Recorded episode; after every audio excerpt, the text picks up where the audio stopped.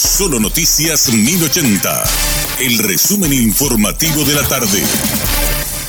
Hola, soy Richard Toñanes y este es el resumen informativo de la tarde. El juez penal de garantías Gustavo Amarilla confirmó que la justicia de Emiratos Árabes Unidos ya recibió el pedido de extradición que pesa contra el exdirigente deportivo Diego Benítez, quien fue detenido el mes pasado en ese país. Ahora el magistrado señaló que sus pares de Emiratos Árabes ya tienen el pedido y van a analizar toda la documentación que se envió para evaluar si remiten a Benítez al Paraguay para ser juzgado. Ya tenemos la confirmación de que nuestro exhorto llegó, llegó en tiempo está ya presentado eh, ante el Ministerio de Justicia de los Emiratos Árabes, que es vamos a decir, el organismo encargado de la tramitación de esto. Y bueno, ahora ya nos quedaría esperar qué decisión toma la justicia de los Emiratos Árabes. También puede haber la posibilidad de que como hacemos nosotros mismos también, ¿verdad? Haya algún requerimiento de parte de la justicia por algún documento o alguna circunstancia que ellos quieran ser aclarados o volver a pedirle al, país requirente que lo envíe. Y estamos pendientes de eso. No tendría que ser muy extenso. Hay que ver también qué postura toma la defensa, ¿verdad? De si se acoge voluntariamente a una extradición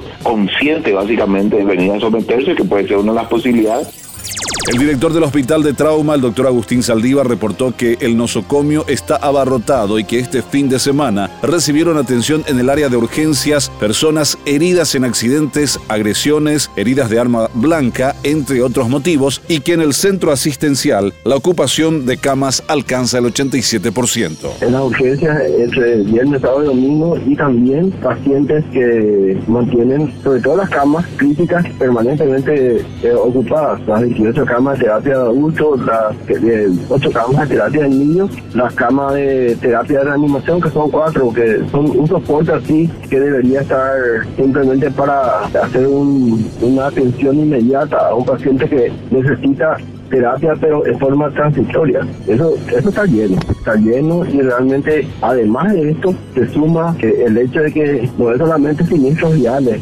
el motivo o la causa de las lesiones, sino también aumentó mucho en estas últimas tres semanas las eh, lesiones por agresiones por arma blanca, arma de fuego, elementos contundentes, agresiones elementos contundentes en un promedio bastante alto. La fiscalía imputó este lunes por violación del deber del cuidado a un hombre de 43 años que, estando bajo los efectos del alcohol, derramó agua caliente a su hijo de 3 años. El hecho se registró este fin de semana en la ciudad de San Estanislao, departamento de San Pedro. Por su parte, el fiscal Florencio Pereira se constituyó en el centro asistencial en donde pudo ver a la criatura con una quemadura importante en el rostro y en la cabeza. El pequeño se encuentra ahora internado en el Centro Nacional de Quemaduras y Cirugías Reconstructivas en la ciudad de Asunción. Aviso meteorológico para el centro y sur de la región oriental. El informe indica que serían afectados el sur de Cazapá, centro y oeste de Itapúa, Misiones, sur de Paraguarí, centro y sur de Ñembucú. Para esta zona se anuncian lluvias con tormentas eléctricas moderadas a fuertes, ráfagas de vientos fuertes a muy fuertes y la ocasional caída de granizos. La carrera para reemplazar a Boris Johnson en el Reino Unido ya tiene 11 anotados. El último es el ex canciller. El comité en 1922 dijo que las candidaturas se cerrarán el martes por la noche y que a continuación se llevará a cabo un proceso para reducir los postulantes a los dos últimos antes del 21 de julio. Según informes, el nuevo primer ministro se conocerá en el mes de septiembre. Este fue nuestro resumen informativo. Te esperamos en una próxima entrega. La información del día aquí, en Solo Noticias 1080.